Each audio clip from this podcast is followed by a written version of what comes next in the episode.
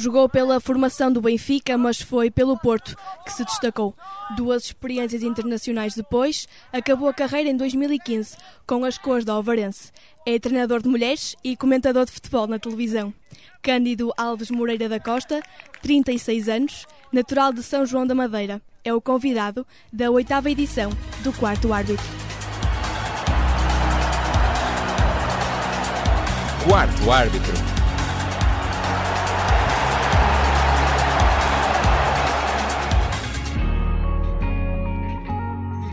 Olá, eu sou a Inês Pereira. Eu sou o Luís Rocha. O quarto árbitro está de regresso à antena para contar mais histórias do mundo do desporto. O nosso convidado para a oitava edição é Cândido Costa, ex-jogador de futebol e atual treinador de futebol feminino, a quem desde já agradecemos a disponibilidade para conversar connosco. Cândido é de uma família um, sem historial no futebol, que vivia num bairro em, em, São João da Madeira, numa época em que era na rua que se davam os primeiros toques na bola. Foi assim que, que conheceu o futebol? Uh, é verdade, eu conheci, eu, é uma história, é um lugar comum para os futebolistas, pelo menos eu diria 95% dos futebolistas começam quase da mesma maneira, com, com grande entusiasmo, a jogar no clube da sua terra, e eu não, eu não fujo à regra, portanto, o meu pai detectou em mim, numa idade muito, muito precoce ainda, algum, alguma habilidade para jogar futebol, mas, mas particularmente começou a ficar mais sério para mim sobretudo quando apareceu uh, a adversidade. Quer dizer, eu acho que é aí que se, que se separa um bocadinho o trigo do joio. Há, há muitos futebolistas com, com, muita habilidade, há muitos jogadores jovens com, com talento, uh, mas depois, quando acontece alguma coisa menos boa, é que tu detectas se realmente a paixão e a perseverança de, de, desse mesmo atleta vão, vão, vão levá-lo longe. Portanto, e eu tinha mesmo muita vontade, uh, abdiquei de muita coisa, uh, sofri bastante uh, também. E pronto, e depois consegui também, embora às vezes haja também futebolistas que, que, fazem isso tudo, que passam por isso tudo, e o telefone nunca toca. E eu consegui, consegui ter essa sorte também de, de ter as oportunidades. Fala uh, de, da sua ida para Lisboa, como é que surge a oportunidade para jogar no, no Benfica? Eu, eu, quando, era, quando era novo, depois, depois foi, foi ganhando peso, digamos assim, perdendo cabelo. Mas eu quando era novo jogava, jogava mesmo muito bem, era, era, era um extraordinário futebolista. O meu percurso também acho que mostra isso na formação. Uh, tive, sempre, tive sempre um papel muito, muito relevante por onde passei. E na Sejanense, por força de tudo mais, uh, onde as forças são muito desequilibradas, uh, um jogador que se, que se, destaque, portanto, é normalmente, é normalmente muito falado. o, o ex é mais difícil tu tentares um talento porque eu acho que o futebol está muito padronizado a nível da formação. Portanto, tu passas para o A, o A passa para o B, o B passa para o C. Quer dizer, é mais difícil tu destacares num contexto de, de coletivo. Ah, mas na minha altura foi um bocado assim. Eu pegava na bola, desequilibrava, fazia muitos gols na Sejanense, havia muitos clubes eh, interessados em mim. Tive, tive a, particular, a particularidade de ser chamado à seleção nacional pela Sejanense. Logo aí, portanto, os clubes grandes olham aquilo era 10 jogadores do Benfica, 6 do Porto, ou, ou ao contrário, ou 7 do Sporting haver ali um da Sejoanense, as pessoas, ui, mas, o que, é que, está, que, é que está aqui esta rapaz a fazer? Uh, mas e, nessa é... altura já, já ocupava posições uh, na frente do terreno, portanto, de extremo? Sim, jogava, jogava extremo, avançado. Nessa altura eu jogava em todo lado. O treinador dizia, o pega na bola e tenta fazer o melhor. Uh, e foi assim que surgiu. Uh, eu, num ano anterior, isso é uma história também já conhecida, já contei noutros, noutros canais uh, e noutras entrevistas. Tentei vir para o Porto e eles não me deixaram treinar e, e ainda foram um bocado rudes comigo. Daí também a minha uh, mini vingança na altura de, de, de, querer provar também através do clube rival que eles estavam enganados e que eu era de facto alguém que merecia uma, uma oportunidade. Sim, e em Lisboa acaba o azar por lhe bater à porta com uma lesão grave. Como é que encontrou forças para seguir em frente? Foi horrível. Meus pais tinham feito 300 km para me ver jogar, uh, ainda estavam a sentar no, no, nas cadeiras lá do Estado da Luz para, para me ver jogar, em sub-17, sub sub-16, sub-17, contra o Portimonense. Mal se sentaram, o jogo começou, nós tínhamos uma jogada ensaiada, e eu jogava na altura do lado esquerdo para, para poder vir para dentro, uma espécie de Brahimi, mas, mas, mas, mas pior, uh, francamente pior. Uh, e, e, e, era uma jogada ensaiada que colocavam a bola do lado esquerdo e eu, eu, eu, tentava dominar e depois vir para dentro. Uh, e, foi, e saiu bem, só que depois o central que vinha na dobra fez um, fez um carrinho, eu arrisquei por lá o pé e fiquei com o pé virado ao contrário, desmaiei, tudo foi, foi, foi horrível para mim. Imagina meus pais na bancada a ver aquilo, é? o filho desmaiado e o pé ficou assim, pronto, é, com, com algumas lesões que nós assistimos hoje em dia. Uh, e foi, gra foi grave, foi muito, partiu por e fiz ruptura de ligamentos no pé, no, eu sou destro, portanto no pé direito. E, e lembro de uma situação que depois, essa, essa aí talvez até me doeu mais, porque eu quando acordei, depois de ser operado e tudo mais, uh, eu acordei um bocadinho sem as pessoas que estavam lá no quarto se aperceberem que eu tinha acordado. Uh, e acordei no momento em que o meu pai estava a falar com o doutor, António Martins, ainda é o médico do Benfica, e estava um bocadinho a fazer o quadro clínico ao meu pai. E, e eu já comecei a ouvir, portanto, e, e apercebi-me que o doutor estava a dizer ao meu pai, no fundo, a encorajá-lo a perspectivar uh, um cenário onde o futebol deixasse de fazer parte da minha vida, portanto, uh, e isso, quer dizer... Para um jovem de 17 anos, então... pior que ser operado. No fundo estava a dizer, você não é, você prepare-se, aqui a possibilidade, ou a forte possibilidade, o miúdo, pá, não continuar a mesma pessoa, aquele pé ficou muito maltratado, pá, teve que levar eh, platina, pá, se calhar há aqui uma forte possibilidade dele não, dele não conseguir voltar, pá, pode acontecer, mas você prepare-se e tal. Foi. Luís, é verdade que num horizonte não muito distante, depois ficou o emblema do Porto. Sim, uh, o seu desejo acabou por se tornar realidade, acabou por uh, rumar ao Porto, onde ganhou a Taça Portugal, um campeonato e uma Taça UEFA. Sim. Um, sobre, sobre o leme de José Mourinho. Mourinho. É, é incontornável Sim. falar sobre isso, como é trabalhar com José Mourinho. Eu, eu, eu quando vim para o Porto, uh, tinha acabado de ser campeão nacional pelo Benfica em Júniores. Uh, e talvez a melhor época que fiz uh, pelo Benfica e também campeão europeu de sub-18 pela seleção. Portanto, esses dois títulos e com o protagonismo que eu tive chamaram a atenção de, de clubes, mesmo estando a representar o Benfica eu era capitão, portanto, e, e, e há um jogo que decide o título de Júniores que é feito aqui no campo número 2 das Antas. e eu nesse jogo não só, não só joguei particularmente muito bem, como o, o gol que decidiu, portanto ficou 3-2, foi um golo em que eu participei de uma forma muito ativa e depois tive um comportamento a festejar o golo que suscitou nas pessoas do Porto. Uh, sabes quando tu, quando tu gostas muito de alguém mas uh, no momento de, sei lá, pode ser uma, pode ser uma namorada, no momento de maior descontrole emocional, tu és capaz de tratar da pior maneira, verbalmente, mas, tu, mas é a pessoa que tu mais queres, mais gostas. E eu, eu adorava o Porto, mas eu fechei o golo de uma maneira que as pessoas, este gajo está a fechar um golo ou está, ou está, ou está revoltado com o mundo. Uh, e, e, nesse momento houve, houve quem de, da direção do Porto perguntasse: Mas quem é este, quem é este miúdo? Uh, e quem estava ao lado uh, conhecia-me e disse: ah, É um portista doente, olha para ele, ele queria jogar no Porto, veio cá treinar aqui há uns anos, mas não o deixaram. É, está a jogar bem, fica um bocado revoltado e contrariado. Este gajo vinha para o Porto na hora. E testaram portanto, passado dois ou três dias ligaram e fizeram uma pergunta, puseram sim ou não, e eu respondi logo na hora, disse que vinha na hora. Porque para mim arrancava já. E fiz assim que eu cheguei ao Porto, pela mão do, do presidente e do Fernando Santos, fiz uma primeira época muito boa.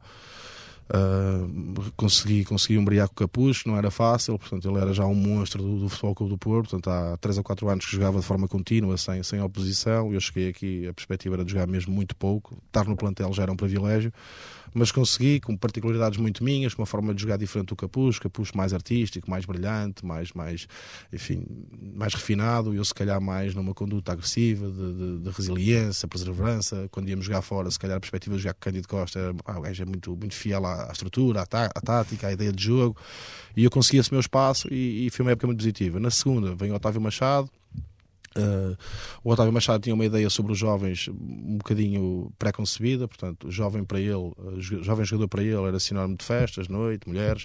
Uh, eu e o Postigo acabámos por pagar um bocado essa fatura. Eu chegava lá, dizia-lhe bom dia, e ele, que olhos tu vens? Eu, às vezes tinha dormido 12 horas seguidas, e estás com os olhos, Jesus, ontem foi duro. E eu, ai, vi logo que estava ali numa situação difícil extra futebol que eu tinha que, eu tinha que contornar. Uh, e foram seis meses difíceis para mim, para o Helder. Ter isto e de repente ter o Mourinho, a seguir a isto, ter o Mourinho é quase como tu viveres num, num cenário de guerra e passares para um cenário de amor e de solidariedade, quer dizer, e de, pá, enfim, de alegria o Mourinho de facto quando chegou foi uma luz. Na altura que ele chegou ao Futebol Porto houve um monte de coisas que mudaram e que se alteraram que para nós eh, era, era hiper novidade, quer dizer, o facto de os treinos serem muito mais curtos que o normal, muito mais organizados. Portanto, nós do balneário já íamos para o campo com tudo, tudo organizado, coletes, tudo perfeitamente identificado, o campo já marcado, a própria comunicação dele. Foi alguém que. Uh, eu costumo dizer que tu pões o Mourinho a ler um texto e depois, por exemplo, outro treinador, não vou estar a dizer nomes que é injusto, mas outro treinador também de qualidade, uh, português, por exemplo, a ler, a ler o mesmo texto. Tu acabas de ouvir esta pessoa a ler o, o texto, são iguais, portanto, vírgula, vírgulas e pontos e pontos de exclamação, e, e ficas normal. Ele lê o mesmo texto e tu ficas com aquela perna a tremer de quem está pronto para entrar em competitividade. Quer dizer, ele inspira. O Mourinho como, como treinador e o Cândido como jogador, até podemos dizer que, que, partilham algo em comum, que é o amor, uh, naquele caso, ao emblema do, do Futebol Clube do Porto. E Sim. nos anos que esteve no Dragão ouvia-se uma expressão muito característica que era o jogar a Porto.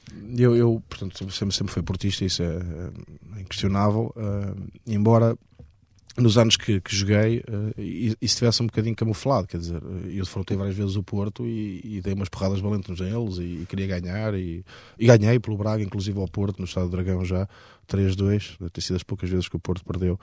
Uh, acaba, hoje vivo muito mais o Porto que vivia, que vivia na, na altura que jogava. Uh, mesmo quando representei o clube, não me gostava tanto ver os jogos do Porto como agora, porque eu agora não, não conto para o Totobola, quer dizer, eu agora estou ali a ver o jogo, não consigo fazer nada. Uh, e dou, por consequência, muito mais valor ao adepto comum hoje em dia, isso, isso sem dúvida. Eu andei ali um bocado distraído dos anos, achava que, que não era assim tão como as pessoas diziam, que o Porto era a mesma vida deles e uh, hoje, hoje já vejo isso noutra perspectiva. Mas também, de certa forma, foi inspirado por uh, Jorge Costa, por Paulinho, Sim, por Day. Aquilo, aquilo era terrível. Aquilo era uma eu não sei como é que é agora, não, não, não frequento o balneário, tenho algumas relações de amizade com alguns jogadores por força daquilo que faço, mas não conheço a essência do balneário. Mas na altura era é aquelas histórias que, que dá. Pá, eu, eu, eu, pertencia a uma estirpe, eu comecei a jogar futebol profissionalmente no Porto, numa altura em que as coisas eram completamente diferentes do que são agora. No, os nossos almoços de equipa passavam a jantares, portanto aquilo era uma coisa. Eu sabia os nomes todos das mulheres dos meus colegas, dos filhos, havia ali um, um, sentimento diferente. Por isso é que se calhar às vezes nós vemos algumas imagens desse tempo e quando há uma falta sobre um jogador do Porto, nós íamos todos quase como espartanos fôssemos ali tudo a viver as coisas, porque tomávamos as dores uns dos outros. E em última análise, isso faz muitas vezes a diferença. Quer dizer, hum, eu estar a equipar-me ao lado de um jogador que está a mexer no telemóvel, a publicar fotos no Instagram, até fazermos uns bonecos fixos, mas não há licença, isso depois no jogo traduz-se muitas vezes a uma, uma indiferença. Quer dizer, pá, isso foi a tua responsabilidade, tu perdeste a bola, agora vou ali feito linho. Eu lembro que quando cheguei lá eu era o chega misto, eu tinha 18 anos a viver com gajos colei cromos deles eu tratava, tratava a maioria deles por senhor e tal, uh, e eu, fruto dessa minha emocionalidade, da, minha emotividade, uh, também às vezes deixei de fazer aquilo que tão bem fazia, jogar futebol, preocupado se calhar mais em seguir à risca as ordens do treinador e com isso perder o brilho, uh, demasiado no conceito de grupo e, também esquecer de mim próprio, e por que não dizer também, isso traz-te a forma emotiva como eu era, num, nos anos muito específicos também nunca deixei de, se calhar, de, de, nunca abdiquei de beber o meu copo, uh, de me divertir, de, enfim, de ser o Cândido no seu estado mais puro e, eh, e, foi sempre uma carreira com muito esforço e eu devia também me ter resguardado às vezes em alguns momentos, em algumas coisas. Mas não teve a carreira que quis, Cândido? Tive a carreira que, que, quis, quer dizer, a carreira que quis era eu andar agora de Porsche e, e ter uma casa com 300 metros quadrados, como alguns. Uh, Agarrei-me a outras coisas, uh, fruto também de, de uma feitio. Tenho, não, tenho não tenho Porsche, mas tenho dois filhos, uh, tenho uma casa porreira o facto de ter acabado a carreira e ter que me reinventar também, também me dá muito orgulho. Foi tirar o 12 ano, portanto, fui atrás daquilo que não tinha. Tirei algumas, alguns cursos, mas não, não fiz a carreira que devia ter feito. fiz a carreira que consegui fazer e isso também, também, me, também me orgulha. mas há que dizer, isto é impossível tu fugires ao, ao, cenário de eu ter feito uma formação num clube grande, ter começado aos 19 anos num clube como o Porto, ser titular, andar sempre na primeira divisão, ter 80 e tal associações camadas jovens e aos 22 anos sair do Porto e não mais voltar a um clube grande. Quer dizer, tu não podes fugir a isto, não podes vender um sonho. Cândido também, também esteve aos, às guardas, digamos, de, de Jorge Jesus, que, cujo feitio todos nós sabemos que é bastante particular. Assemelha-se em alguma coisa que era o feitio de, de José Mourinho? É só a minha opinião, vale o que vale, deve, deve valer muito pouco, mas em termos de treino, propriamente dito, isto é, com as pecinhas, com os coletes, com os jogadores à frente, pô-los nas posições certas, dinamizar o treino, torná-lo dinâmico, quer dizer, aquilo que tu vês no papel e ele conseguir pôr aquilo a funcionar, eu talvez elegesse Jorge Jesus, muito sinceramente. Uh, é um monstro.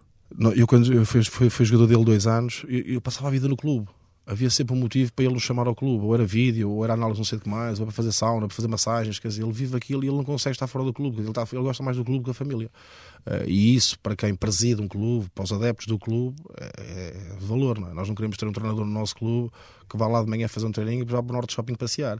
Uh, e de facto, Jorge Jesus encaixa perfeitamente aí. Acho que perde um bocado, muito francamente, também na forma como depois quer provar isso ao, mundo. Uh, às vezes tem, tem declarações que quem não sabe disto, quem não o conhece, diz: isto, isto, isto é, este gajo é um prepotente, mas o que é que ele pensa que é? Então cria anticorpos nas pessoas que eu acho que a fatura que ele paga o tem prejudicado. Um, e, e recordo-me que o Belenenses tentava sempre os lugares cimeiros das, das entradas nas competições europeias. Em que ponto é que, é que deixou de ser assim e, e se o Cândido tem alguma ideia do porquê disto ter acontecido? Tenho. Uh, o, o Belenenses, na, na, altura que fui para lá, uh, fez, fez, um, fez um fortíssimo investimento na, na época desportiva. Jorge Jesus pressupunha isso mesmo também, por lá começar pelo treinador. Uh, nós, nós, nós tínhamos ordenados elevados e, e, o Belenenses conseguiu juntar ali um naipe de jogadores aliado ao treinador, que o objetivo era de facto ficar entre os primeiros e, e isso foi conseguido. Agora gasta-se muito dinheiro. Mas depois, quando Jorge Jesus sai, uh, e infelizmente também faleceu o presidente Cabral Ferreira, quer dizer, perceber como é que se podia dar continuidade. Às vezes, ah, como eu costumo dizer, e, eu senti um bocado isso na pele, tu, andar, tu andares de Ferrari um período da tua vida é altamente, mas pode ser castrador para o futuro. Foi o que aconteceu ao Belenenses. Espetacular, duas épocas, o, a bitola estava lá em cima e agora como é que vamos manter isto? Uh, sem Jorge Jesus, quem é que vamos contratar, onde é que vai arranjar dinheiro, uh, os jogadores, uh, a perspectiva é se tu ganhas bem, fazes uma grande época, é melhorar. Portanto, claro. isso, isso, vem dos primórdios, em quase todas as profissões. não foi fácil. Depois vem um, vem um conjunto de jogadores brasileiros. Creio que também em termos financeiros uma gestão um bocadinho mal conseguida por parte de quem na altura entrou no clube. Eu lembro que a primeira pré-época fomos fazer pós Jorge Jesus nós parecia que estávamos num resort. Faltava nada. Nós habituados a tínhamos a mesa dos gordos, era um bifinho de peru com duas, com duas pés de salada para cada um, e nós ali cheios de estávamos num casamento. Quer dizer, logo aí uh, muda-se a exigência, o jogador tende a relaxar. O Cândido não, não percorreu um percurso 100% nacional. Também aqui já, já referiu a Roménia, também Inglaterra que adaptação é, é, que foi necessária depois de um jogador que, que, percorreu muito do seu percurso aqui em Portugal? Que adaptação é, é, que, é que foi preciso? O Derby County foi praticamente logo a seguir ao Porto, portanto, em termos de digamos que adaptação, até pelo campeonato em si, pelo país que, em causa, não foi assim muito difícil. Dizer, o Derby County oferecia todas as condições e mais algumas aos seus futebolistas, uh, em algumas coisas até melhores que aquelas que eu tinha no, no Porto, há que dizê-lo. 11 campos relevados, tem um campo de Derby quer dizer, uma coisa absolutamente incrível. Eu fiquei numa casa que parecia um palácio, eu nem conseguia perceber muito bem aquilo. Uh, carro novo, zero km para a mão, quer dizer, receber à semana, que para mim parecia o.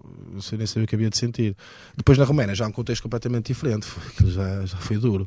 Uh, dificuldade na língua, só sabem falar inglês quando lhes apetece, mesmo, mesmo, alguns diretores do clube, uh, mas também foi uma, foi uma experiência enriquecedora. O clube, nós conseguimos ir à taça UEFA, o Rapid é um é, Rapid Dinamo e Steaua são quase como o Porto, Benfica e Sporting aqui, se quisermos comparar. Uhum. Uh, continuei num, num, contexto de clube grande, sempre muitos adeptos, adeptos de Rápido Bucareste são, são adeptos muito fervorosos também, o estádio sempre cheio. Nessa perspectiva, ter isso aos 29 anos, 30 anos, foi, foi quase como uh, eu ter a sensação de que ainda estava a representar um grande clube, ainda estava, ainda estava bem e ativo no, no, no futebol. Terminou a carreira com 307 jogos e seguiu uh, a sua sua vida enquanto treinadora de, de futebol. Um, de que maneira teve que mudar a forma de ver o jogo partindo de, do relevado para o banco? Esse ano que tu falas na Alvarense já não o queria fazer, porque a lesão que eu encontrei no Arouca, ruptura de ligamentos cruzados no joelho, agora que aquela, a, a mesma lesão que o Krovinovic, só para termos uma, uma noção, teve, aos 32 anos, uh, deu-me deu vontade de desistir, portanto, mas eu lá, lá voltei, fui operado, voltei, tentei, depois finalmente acabei a carreira e tal, pronto, disse não jogo mais, tinha 33 anos, foi eu a 34, 33, foi há 3 anos. E, um, e também não queria treinar, porque eu, eu gosto muito de comunicação, gosto muito de, de televisão. A pergunta que eu me punha em mim quando acabei a carreira é: eu não quero continuar aqui. Eu não quero continuar aquele, aquele trajeto normal de, do futebolista, sabe? vai para treinador, depois vai não sei para onde, quer dizer, é tudo padronizado. E eu queria sair um bocado da caixa. Como, eu, como eu fui sempre profissional, quando acabei a carreira tinha direito ao fundo de desemprego, como qualquer pessoa tem. Uh, e pus papéis de fundo de desemprego, claro, uh, um fundo de desemprego de 400 euros, é que mais pessoas têm. Uh, quando acabei a carreira já tinha um ordenado perfeitamente normal. E, e, e fartava-se e fartava de receber casa, cartas em minha casa, fartei-me de receber cartas em minha casa a dizer para eu tirar um curso ao IFP. E eu, assim, vou para o IFP, 300 tal jogos, joguei ali, joguei lá, Candido Costa, agora vou para o IFP, andar lá comer de cantina, meu. aquelas sopas em tacho de ferro. Isso foi um obstáculo para mim. Eu estava em casa, recebia, quer dizer, não tinha nada para fazer. mas não, não estava a aceitar essa, esse choque. Então, uma vez fui lá a uma reunião, eu estou a contar isto para vocês perceberem. Fui, lá, fui, lá, fui, fui a uma reunião lá do IFP, cheguei lá, um monte de pessoas, também aqueles empregados normais, com as várias profissões, e uh, as pessoas chamavam pelo número e que correspondia à carta que tu tinhas, tinhas recebido em casa e a pessoa perguntava olha, tens aqui curso disto, isto, aquilo, interessa-te, queres tirar, dá direito ao 12 ano, dá nível 4, não sei o quê. E eu comecei a ver, então, que a pessoa, o que você fazia? Ah, eu eletricista. Ah, e eu ah, trabalhava ali na Yazaki, ah, nas bobinas. E eu ali, assim, olhava a minha bolsa, quando chegar a minha vez, o que é que eu vou dizer? E lá chegou e tal. A pessoa que estava lá não me parecia assim muito simpática também, respondeu para as pessoas assim muito friamente: quer ou não quer? E eu, Jesus, quando Pronto, eu estava assim meio lá no cantito, né? E o, lá o senhor, ah, Cândido Alves Meira da Costa. E eu, então, senhor, o que é que fazia? Igual aos outros. e eu, uh, eu jogava, jogava futebol, mais um jogador. E eu, mais um jogador, como assim? Mais um jogador, iludido. O senhor não me conhecia lá nenhum. Eu, eu, depois daquela, daquele trato, eu virei-me e disse: Não estou interessado em nenhum curso, não é que isto foi-me embora. Mas aquilo ao mesmo tempo picou-me. Fui lá eu sozinho depois ter uma reunião, pedi para ter uma reunião, disse, vou tirar o 12 ano. Começámos na turma, tirei organização de eventos e que dava direito ao 12 ano, porque eu achei que os eventos era assim a única coisa parecida com aquilo da minha vida, pá, que eu vou tirar metalurgia, cabeleireiro, coisa. eventos, eu comecei a pensar, pá, tenho muitos contactos, pá, organizar uns eventos, que é umas festas. pá, comecei a pensar, eu conheço muitos jogadores, tal, muita gente aí ligada à moda, à televisão, opá, eu se calhar dou, vou dar um organizador de eventos do Carazas. Entretanto, o presidente do Alvarense para pedir, para treinador do Alvarense. Como é que eu podia treinar o Alvarense? Eu conhecia os gajos todos. Os jogadores que tinham jogado comigo. Uma vergonha, eu conhecia, os, eu conhecia os hábitos todos deles. E eu, para ser treinador do Alvarense, tinha que os mandar todos embora. Eu não podia fazer isso porque eram meus amigos. Então eu dizia, pá, não, não, não. E ele, pá, e as meninas? E isso foi ao tempo que eu comecei a tirar o curso. Pá, meninas, treinar mulheres. Mas que é? Pequeninas? Não, anda cá a ver. Pá, mulheres de 20 e tal, 25, eu fui ver. Pensava, pensava que elas não jogavam nada, né? Pensava que aquilo era uma brincadeira, tipo um sarau. Mas depois vi que, que havia ali matéria para fazer alguma coisa de, de, de bom. De, de, pá, fiquei impressionado, sinceramente fiquei impressionado com elas. Disse, não tinha noção que as mulheres eram capazes de, pá, disto, de ter esta manifestação física, incrível. Fiquei com vontade. Então cedi. Ao mesmo tempo estava a tirar o curso. De repente, por eu ter tirado o curso e ter, e ter começado a treinar raparigas, eh, eu comecei outra vez a ter eh, vontade de não voltar para casa quando ia levar os miúdos uh, à escola, quer dizer. E, e dos 24 pessoas, o, aquele que supostamente tinha que desistir do curso mais rapidamente era eu. Porquê? Eu tinha que ir ao para Aveiro às 8 da manhã e vinha às 7. Era o Cândido Costa. Eu ouvia lá as pessoas a dizer: Este aqui vai andar aqui duas semanas, vai embora. Ter aulas, outra vez ter que estar 8 horas, alguém que, teve, que tinha duas horas de treino, tomava banho e tinha o resto do dia livre, estar 8 horas numa sala a ouvir conceito de cidadania e coisas do género. E fazer trabalhos de reflexão. E, opa, e a perspectiva era eu desistir.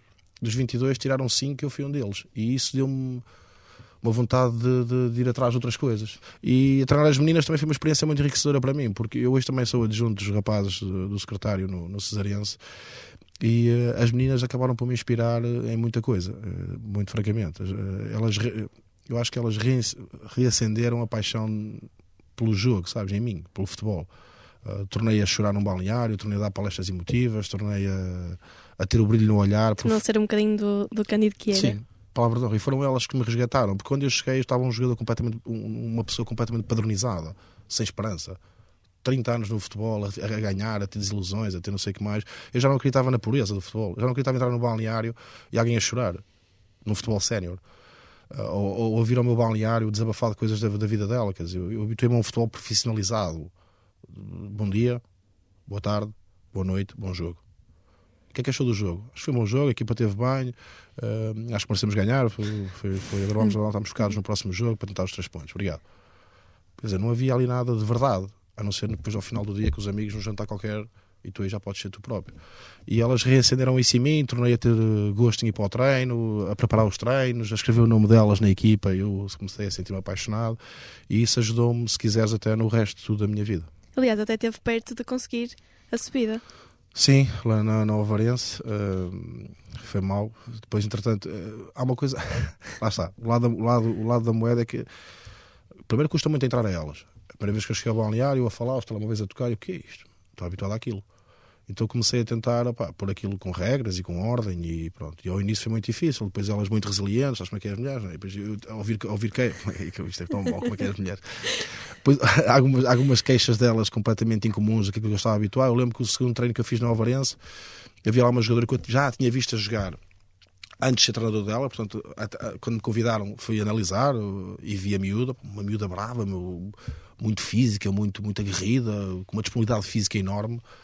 E eu, ao segundo treino que é treinador dela, ela quase a passa no treino. E eu, oh, Pinto, mestre, meu. E ela, ah, e eu, ué, mas estou chateada, mestre. E a terceira vez já falei diferente, comecei a ajudar, mas estás a brincar, vais já para o balneário, mas estás a brincar comigo, o quê? Queres treinar, queres? Não queres? ver Habituado ao futebol masculino, quer dizer, ao profissionalismo, então está, é, no, é no máximo, ia lá caminhar ou 10 a hora, que para mim não estava a entrar, meu. Para alguém que foi habituado, a, se o treinador me dissesse, ok, é até o cone, é até o cone, meu. E, e eu notar que ela cada vez estava mais brava. A expressão da cara dela, facial, estava assim alguém muito perturbado. E eu quero lá saber. Toma olha, engole, morde o cotovelo, é aquilo que a gente faz. E ela de repente, assim, uma expressão mesmo de, sabes, de quem está farta de me ouvir-me. Só mister! E eu, que foi, meu? Estou com período, caralho! E eu assim, coisas que eu não, é verdade, coisas que eu não estava habituado, meu. Eu tive que, tive que aprender a treiná-las também. E depois as expressões, elas alongar. Ao início era engraçado porque eu via que aquela minha armada em Jorge Jesus, na cama atrás dos bolsos, quando elas estavam a alongar, a passar assim entre elas, elas a alongar e eu a, a, ser aquele treinador, a fazer aquilo que me lembrava que os outros faziam. tipo, eu começava assim, e abre bem, estica bem a virilha. E notava aquelas este gajo é normal.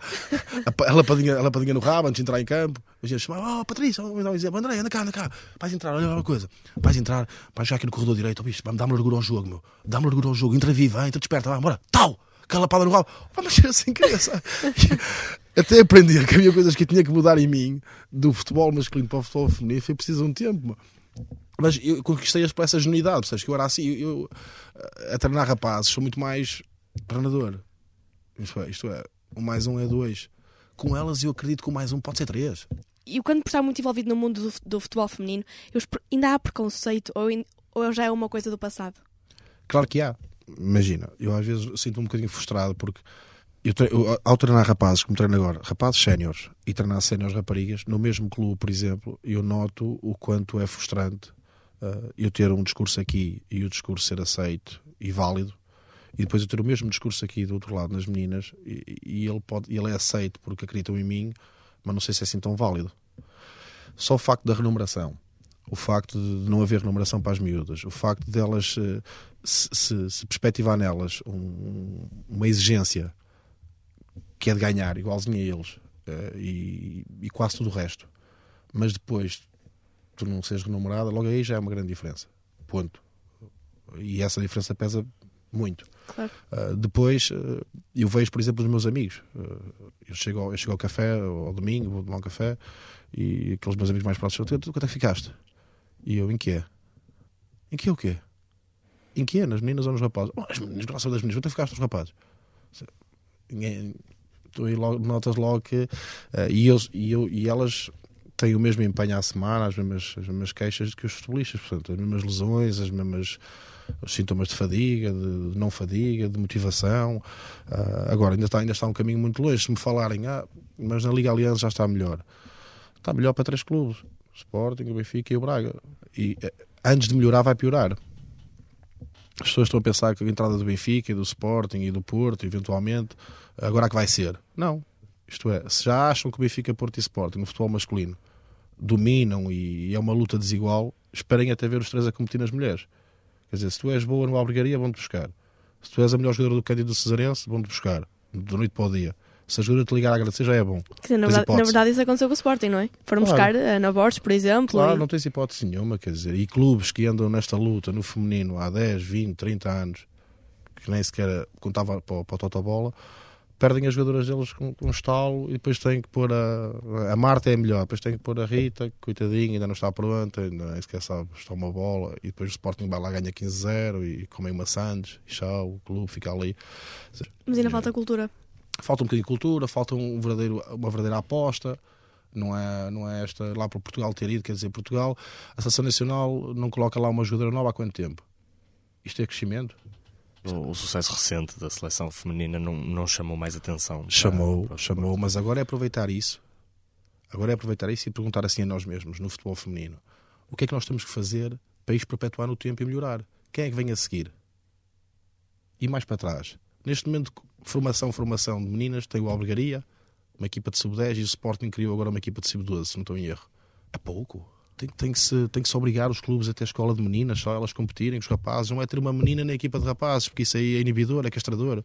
Quer dizer, eh, eu, eu tive uma miúda que veio do futebol feminino, do futebol masculino, que jogava juntamente com os rapazes, e eu chamei-a para vir para as meninas, e ela equipava-se no chão. Ao início, eu quando cheguei ao balneário, vi ela equipar-se no chão. Eu, Mas porquê que não te sentas no. no, no cacete? Ah, eu estou habituado assim, isso não me faz mal. E punha a roupa no rodilho, assim. Porque achava que foi o conceito da miúda. Eu tinha 13 anos, estava habituado, a- só entrava no balneário depois dos rapazes, não podia estar lá, quer dizer, e dentro do campo é a menina. Percebes? E- e- Tem que ser com meninas. Se o futebol feminino já existe, tens de fazer formação de meninas.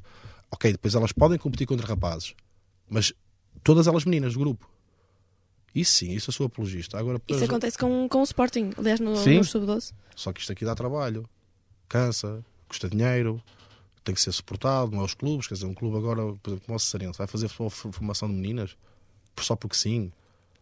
Tem que haver uma reunião, digo eu, né, chamar os clubes todos que têm futebol feminino, que gostam do futebol feminino, que promovem o futebol feminino e perceber até que ponto é que se pode equilibrar um campeonato que já é desequilibrado. Eu, por exemplo, no campeonato nacional de promoção, eu tenho dois, três jogos difíceis por época. Chegar a dar pena, às vezes acabo os jogos e estou mesmo com pena das miúdas da outra equipa. É frustrante, quer dizer, é uma luta desigual. Percebes? É, Assim, assim quer dizer, quando o Benfica agora foi, foi, Repara só nesta desigualdade. Isto não é para o Benfica. O Benfica vai fazer futebol feminino. Primeira contratação: guarda-redes internacional brasileira. Para o ano vai competir nesta mesma divisão que eu estou a competir. Quem é vai ganhar o Benfica? E é só a primeira contratação. Vai subir a divisão com uma perna nas costas. Não, não sei se vai haver algum jogo em que o Benfica sofreu um golo a julgar por aqui. Isto é, isto é competir. Tem o Albergaria, que é um caso que, por exemplo, que eu conheço, que anda há 30 anos no futebol feminino. Perdeu não sei quantos atletas para o Braga, perdeu não sei quantos atletas para o Sporting.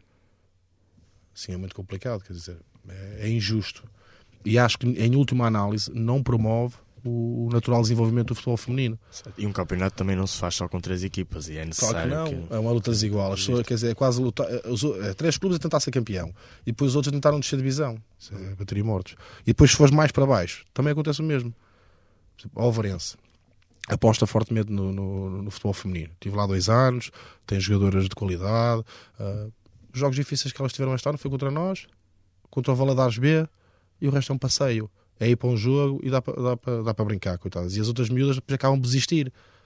Pá, chegou ao jogo, pá, foi para aqui sempre a perder, depois as outras, as outras, a outra equipa a festejar, 10 0 as mulheres começam. Já é difícil, já é difícil ela chegar a casa e dizer, oh, papai, eu quero, quero jogar futebol. Pensa logo que é Maria Rapaz, depois o preconceito da homossexualidade também existe muito. Quer dizer, tudo isso eh, tem que ser, tem que ser pensado para que isto vale a pena. E eu acho que vale, vale a pena. Se eu estivesse a falar de uma coisa que eu.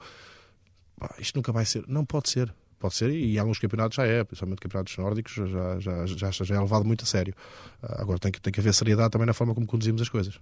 Ora, para, para a rubrica Olheiros, o Filipe Barreira conta a história improvável de uma equipa do Campeonato de Portugal. O Caldas surpreendeu tudo e todos ao qualificar-se para as meias finais da Taça de Portugal.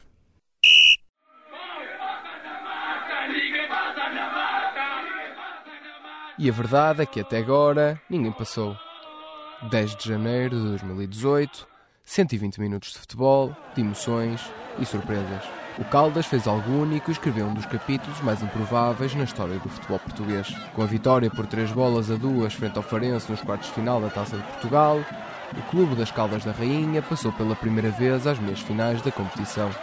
O tento vencedor cabe ao experiente Pedro Emanuel, que se mostrou contente pelo feito único dos caldenses. Não, não dá para descrever, é um feito inacreditável.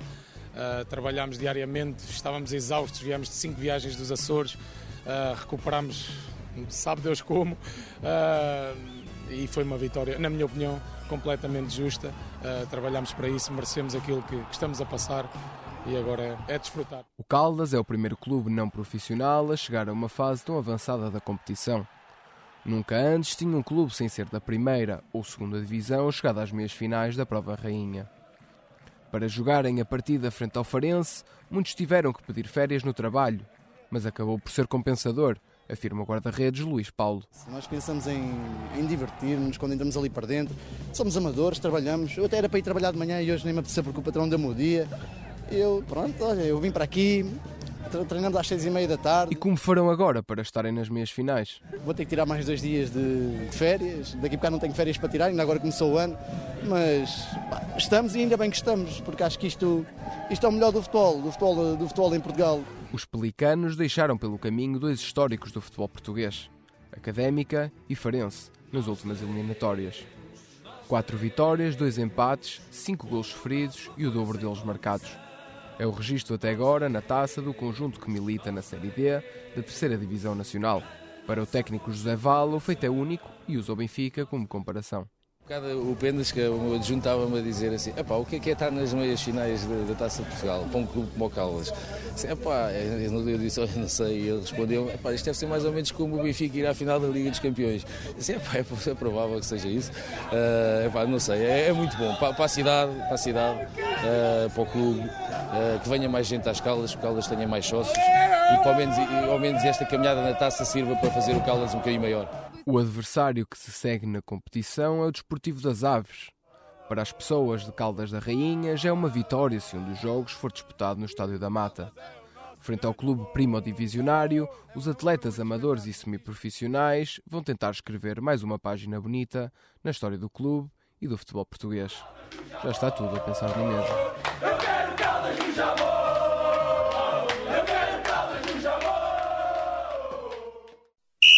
Cândido, foi um prazer recebê-lo no quarto árbitro. Em nome de toda a equipa, desejamos as melhores felicidades. Obrigado. Um agradecimento ao Luís Rocha, nosso comentador residente, e ao Fábio Gomes, que esteve nos cuidados técnicos. É o ponto final nesta edição. Não deixes de nos acompanhar em Jornalismo Portunet ou na Engenharia Rádio. E já sabes, não fiques em fora de jogo. Quarto árbitro.